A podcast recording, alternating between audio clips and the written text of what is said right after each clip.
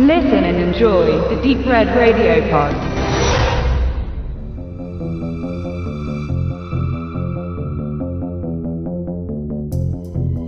Wie viel Verantwortung für die Allgemeinheit man als Filmrezensent trägt, bemerkt man erst, wenn man richtig schlechte Beispiele zu sehen bekommt.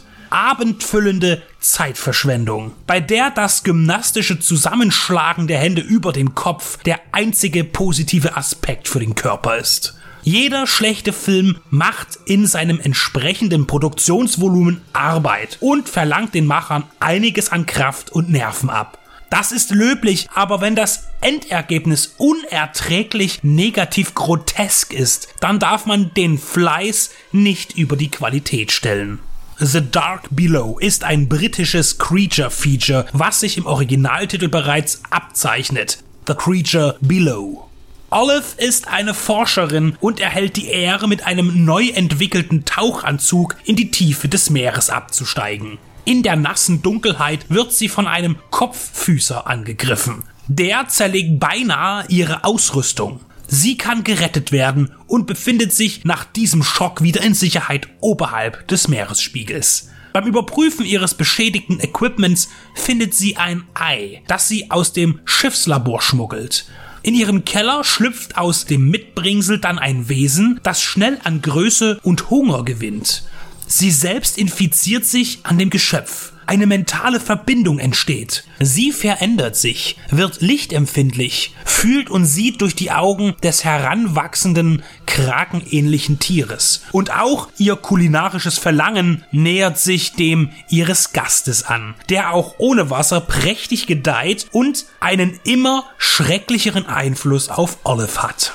The Dark Below möchte so einiges sein. Body Horror, Monsterfilm, James Camerons The Abyss und dem Soundtrack zufolge auch gerne The Thing von John Carpenter. Sicher könnte man aus der Story was Ansprechendes zaubern, aber ohne geeigneten Finanzrahmen und technischem Talent bleibt die Umsetzung mangelhaft.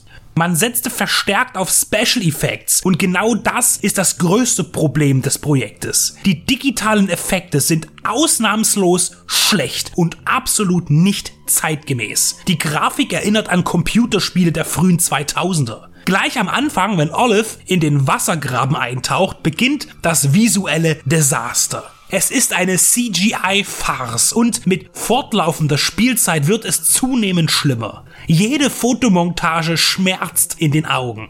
Wenn man kein Geld für so viele Effektshots hat, dann muss man darauf verzichten.